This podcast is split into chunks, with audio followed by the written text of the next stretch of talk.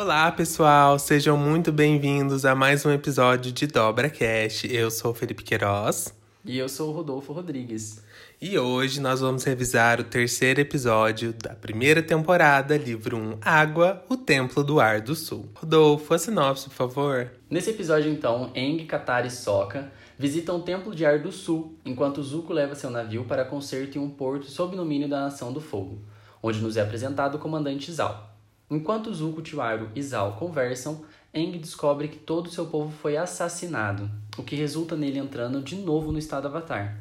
E dessa vez, todas as estátuas em templos que cultuam outras encarnações dele começam a brilhar, anunciando assim o seu retorno.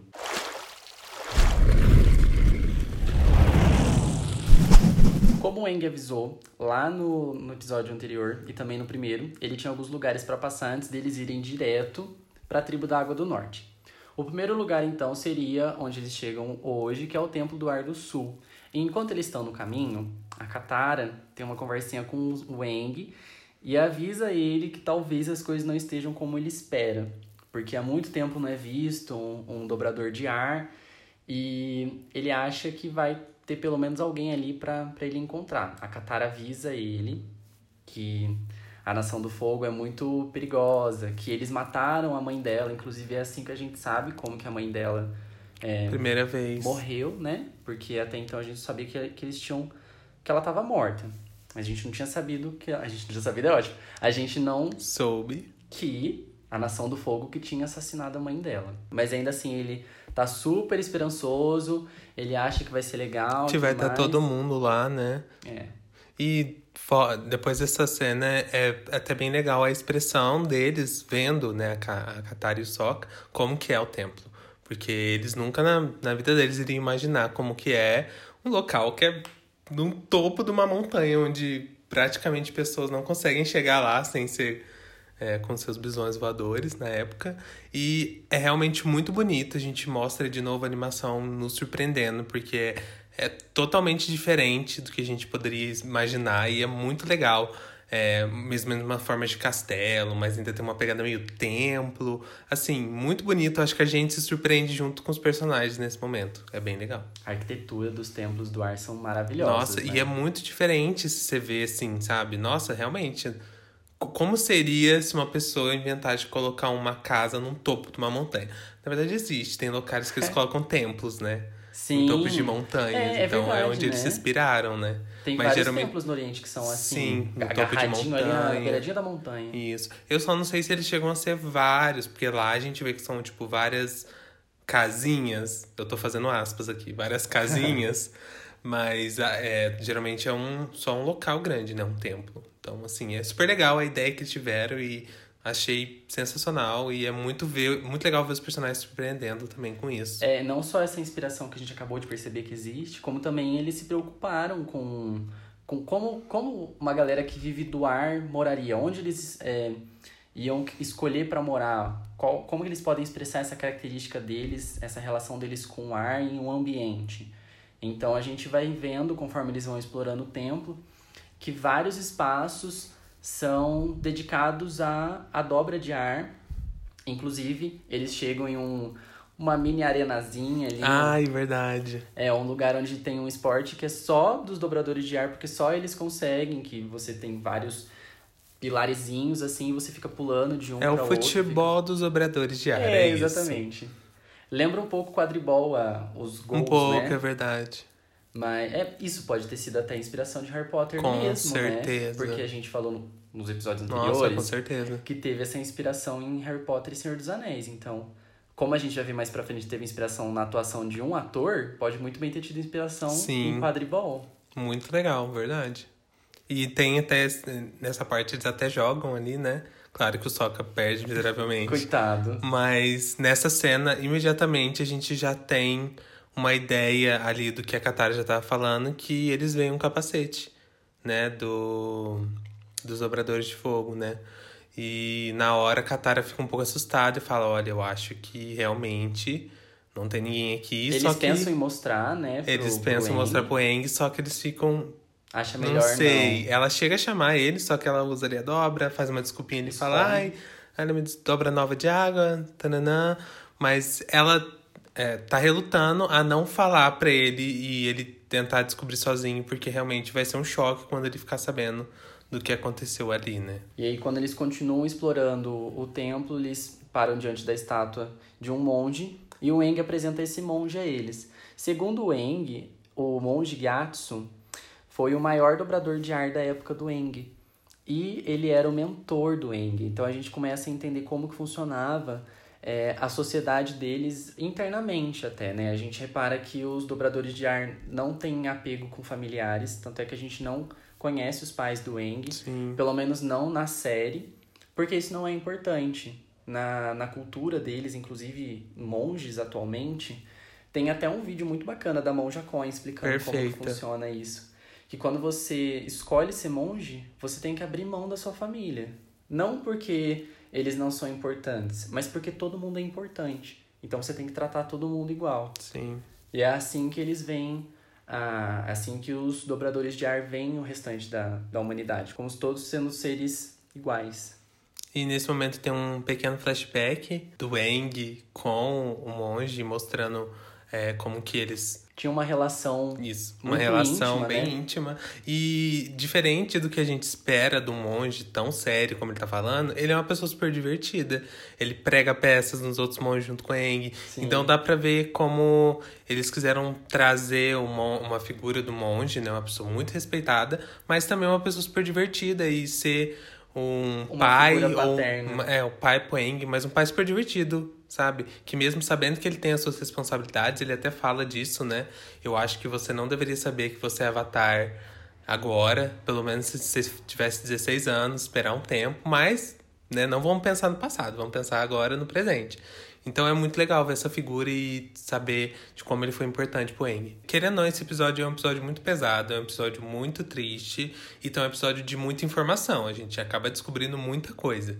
Então dá pra ver que eles colocaram, como já é de costume, os alívios cômicos do Soca, mas também adicionar esses do Monge também pra dar essa quebrada nas cenas, porque realmente do que a gente vai ver mais ali pra frente vai ser um pouco mais triste. Eles chegam então diante de uma porta, toda trabalhada, com um encanamento ali, e eles imaginam que possa ter gente ali dentro. E é até engraçado que a, o Eng, a Katara fala que é muito difícil ter alguém ali há mais de 100 anos, e o Eng fala assim: Mas eu estava, eu estou aqui mesmo depois de 100 anos, então pode muito bem ter alguém aí dentro, que é a esperancinha que ele ainda tem, né? Sim, E aí acontece uma coisa muito legal.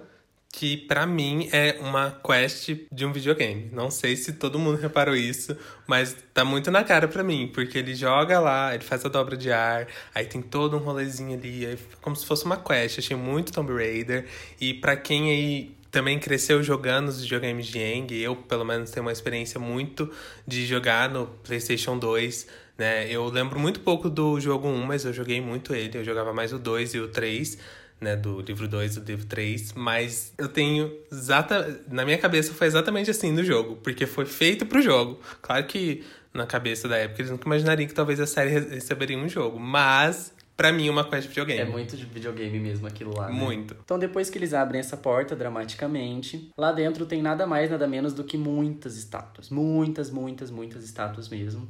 E conforme eles vão andando lá dentro, eles vão percebendo que as estátuas estão organizadas de acordo com o ciclo Avatar. Então a gente tem lá uma pessoa da água, uma pessoa da terra, uma pessoa do fogo e uma pessoa do ar. E ali eles percebem que aquilo pode ser, então, as estátuas das encarnações anteriores do Eng. Até que o Eng chega diante de uma e ele fala: Esse cara é o Roku. Ele Eu sei, sente, conheço. né? Ele sente, Nicole. Ele sente. Que a Katara até pergunta, né? Como é que você sabe? Eu não sei. Só eu sei. só senti. A própria Márcia sentiu. Só sei que foi assim. Então, é, a gente descobre pela primeira vez que quem foi o avatar anterior ao Eng, que foi o Roku, e ele vai ser muito importante nos próximos episódios, quando o Eng começar a explorar mais esse lado espiritual dele. Depois desse momento, é, eles escutam alguém chegando nesse local. E nada, nada mais, nada menos do que nosso querido mascote, Momo, aparece pela primeira vez. E nesse momento o Sokka está faminto, ele quer devorar o Momo, que eu acho um absurdo. O Aang sai correndo atrás dele, então tem toda essa cena cômica aí. E nisso ele acaba chegando aonde ele menos esperava. Que é uma cabana cheia Ai, de, de armaduras, de dobradores de fogo. E no finalzinho dessa, dessa cabana toda destruída, ele encontra o esqueleto do monge Gyatso. A gente sabe que é o monge Gyatso por conta do medalhão que ele tá carregando no peito. E também porque o cara era muito forte e seria a única pessoa capaz de derrotar tantos dobradores de Sim. fogo assim. Essa cena é, levanta alguns pontos muito importantes pra gente, tá? A primeira delas é que, claramente, o monge Gyatso teve que matar todos esses dobradores de fogo. Eles não teriam morrido à toa, assim, por conta deles. Teria que ter sido algum dobrador de ar que, que tenha matado ele. E a gente não percebe isso durante a série. A gente sempre acha que o, que o pessoal do, dos Nômades do Ar são muito pacatos, muito pacíficos, que eles nunca vão fazer mal a alguém. Mas sim, existem técnicas de assassinato da, da dobra do ar. Isso é um contraponto muito forte que vai ser colocado pra gente no final da série, quando tiver a batalha final contra o Ozai, o Senhor do Fogo. O Eng vai pegar se perguntando o que, que ele deve fazer com o Ozai. E aí ele vai ter uma conversa com os avatares anteriores, isso lá no final, lógico, né? Eu tô me ant- antecipando aqui, porque é importante a gente notar que os dobradores de ar não eram tão pacíficos quanto o Eng. O Eng é diferente. O En- o Eng, ele tem esse pensamento diferente e ele pretende manter a vida. Ele é uma pessoa que luta pela vida. E o outro ponto muito importante que essa cena também levanta é como foi o ataque da Nação do Fogo. Porque eles não tinham meios de chegarem lá. A gente vê no começo do episódio Sim, que é muito difícil chegar lá. que você só consegue chegar se tiver um, um bisão voador ou se você for um dobrador de ar. Sim, o Eng até fala isso, né? Sim, porque é uma cadeia de montanhas muito alta. Como você ia chegar lá se não, não fosse assim? Não tem como você Exatamente. chegar com uma carriola, sei lá, não tem como você ir de algum outro jeito. É, lembrando que ainda não existiam balões também até nesse ponto, né, da série. É, é, até esse ponto e também na- não naquela época, porque quando a gente chegar no episódio Isso, é 17 verdade. ou 18, não tenho certeza. Quando eles estão no Templo do Ar do Norte, eles encontram um inventor, que é o cara que produz algumas das melhores, um dos melhores equipamentos da Nação do Fogo. O balão é um deles. Inclusive aquelas outras máquinas deles de escalarem montanhas. Isso é uma tecnologia recente. Então, como eles teriam chegado lá?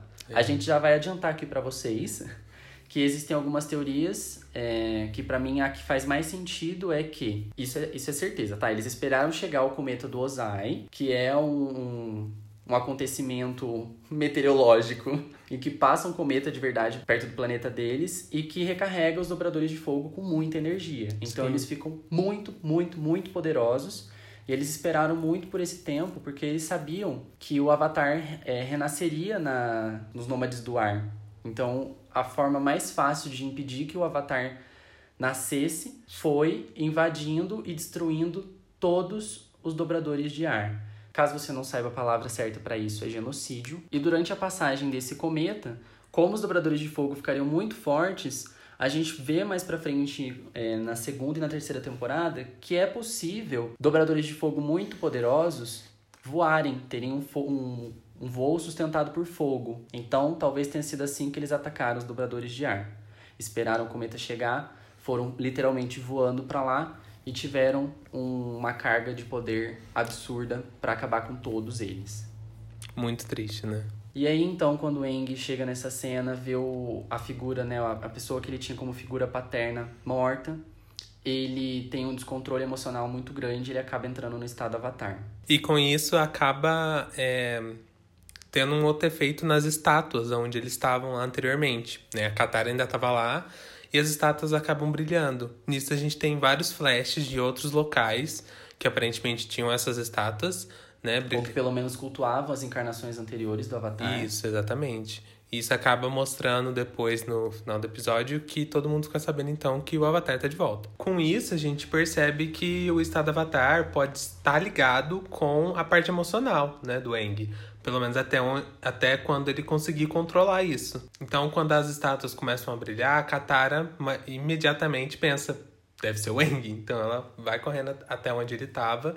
Então ela vê todo aquele momento que ele tá furioso, ele tá no estado Avatar. E ela tenta parar de algum jeito, né? Tentar conversar com ele para ver se consegue acalmá-lo. E ela fala de novo da perda, ela fala como isso afetou também ela pela perda dos pais e, e assim conseguindo trazer ele de volta e acalmar ele, que é uma cena muito fofinha. O chip já está live. Sim, eles falam que a Katara fala que eles são uma família agora, né? Ah, é verdade. que eles não têm mais o que eles tinham como família antes, mas que agora eles são a nova família deles. E é o que faz o Eng voltar ao normal mesmo, né? Sim. É legal ver o tanto que a Katara tem poder sobre o estado Avatar, porque no episódio anterior ela que causou, porque ela ficou chamando o nome do Eng, Eng, Eng, Eng, aí ele entrou no estado Avatar. E nesse episódio ele só conseguiu sair porque ela ajudou ele. O que É. só reforça, né, o rolê das emoções, né? Sim. E como a gente tá vendo o vínculo que eles estão criando também, né, entre os dois. Após isso, fechamos esse, essa parte do episódio com eles saindo do Tempo do Ar e se juntando agora à nossa querida equipe, o Momo, esse novo pet da equipe. Então, enquanto tudo estava acontecendo lá no Templo do Ar do Sul, o Zuko e o Tiwairo nos é introduzidos ao, Sim. que é esse cara muito tenso, Arrogantes. arrogantíssimo. A gente percebe que ele é um cara muito patriota, que ele é ganancioso, porque até então o Zuko conhecia ele como capitão. E agora ele já se apresenta como comandante. Então a gente vê que ele é um cara que quer galgar posições aí na Nação do Fogo. Exatamente.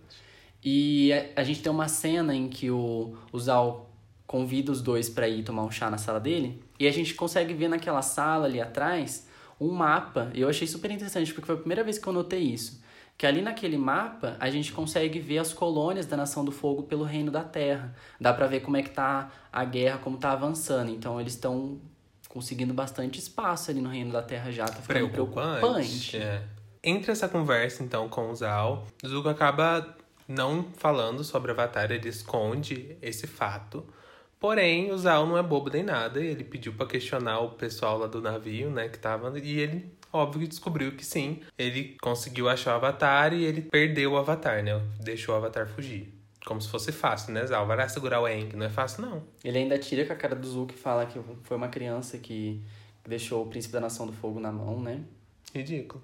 E, e tem agora todo esse papo, então, do Zal ficar jogando na cara do Zuko, né? Que mesmo ele trazendo o avatar pro pai dele, o pai dele não vai aceitar de volta, que ele tem é, essa cicatriz por isso, que também a gente já linka com outra coisa que dá a entender que talvez essa cicatriz que o Zuko tem é ligada ao pai dele, né? São as primeiras pistas que a gente tem do que pode ser e como que ele ganhou essa cicatriz, né? Isso. Com isso, mostra então como o Zuko tem esse remorso e como ele quer realmente se provar muito pro pai.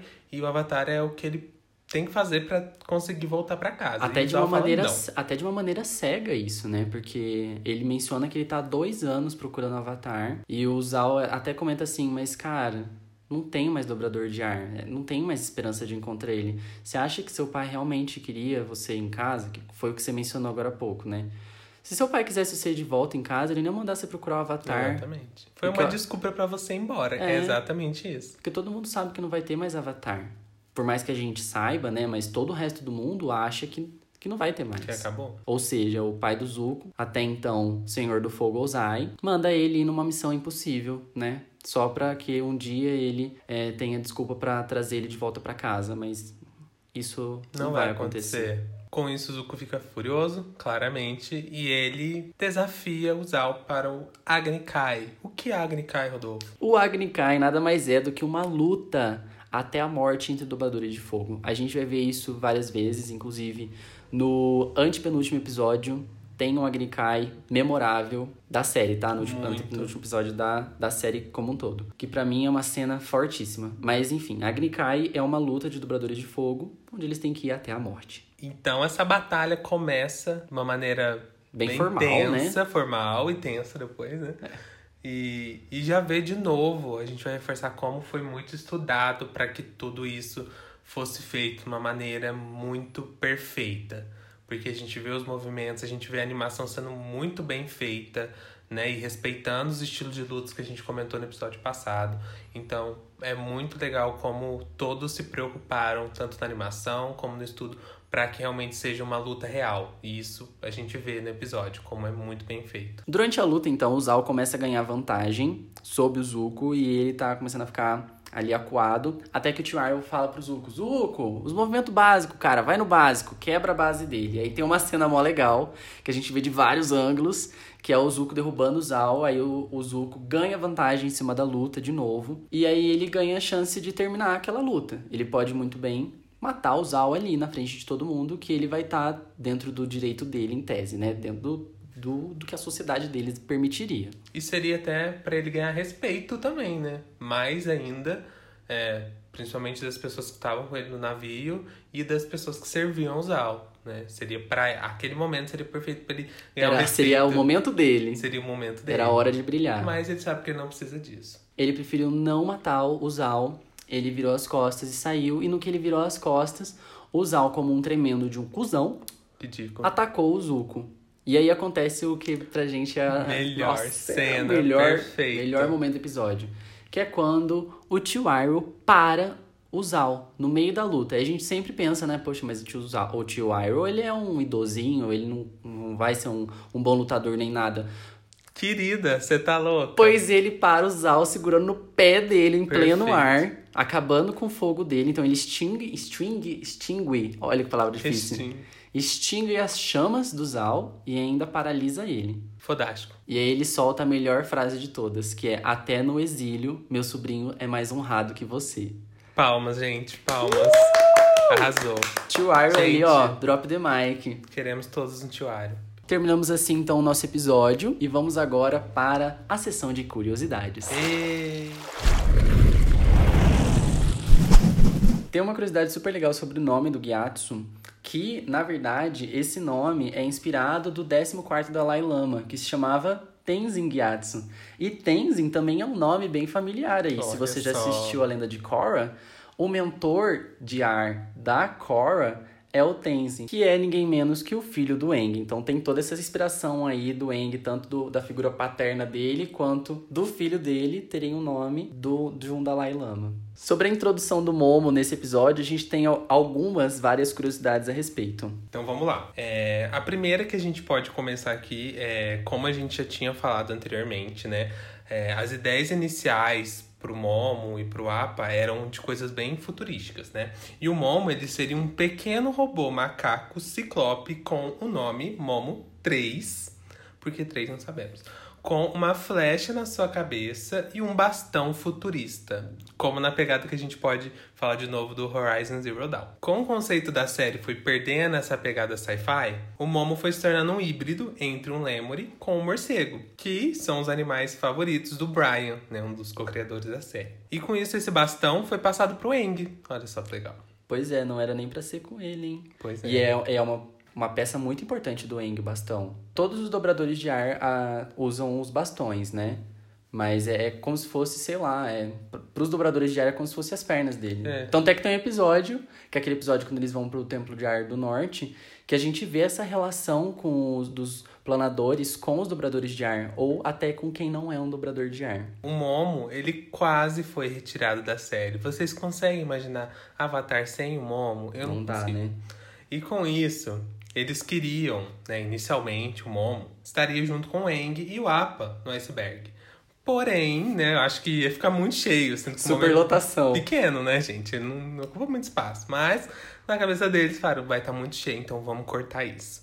Porém, o Mike teve essa ideia de o Momo tá no Templo do Ar e ele representasse um símbolo de esperança, né? De eles chegarem em um local onde não tem as pessoas que, no caso do Eng, né? As pessoas que ele conheciam, não tinha mais ninguém lá, mas ainda tinha um símbolo que seria o Momo. Então isso é muito bonito também. Ainda sobre as ideias embrionárias da, de Avatar, o Momo era pra ser a reencarnação do monge Gyatso, que ele encontraria ali no templo à espera do Eng. Eles desistiram dessa ideia, mas a gente pode pegar essas referências ainda nesse episódio. Eu gosto de pensar que, é, como a série debate muito esse assunto de equilíbrio e tudo tem que ter uma perda, uma ganha, um, um negativo, um positivo, nesse mesmo episódio que quando o Aang descobre que o, uma figura muito próxima dele não tá mais entre eles, que é o Gyatso, ele recebe outra vida em troca, que é o Momo. Então é bonito pra mim pensar que, mesmo tendo se passado 100 anos, a figura do Gyatso ainda assim estava viva na mente do Aang até hoje. E agora, para fechar, então, as curiosidades do nosso querido Momo, os co-criadores também tiveram a inspiração dessas partes dele ser mais fofinho, olhos grandes, essa coisa, vamos dizer, japonesa, que a gente já comentou antes também, que é do Estúdio Ghibli, né? Principalmente do filme do, Meu do amigo Totoro. Totoro. E adicionarem que o Brian, ele também foi um pouco influenciado pelo seu gato.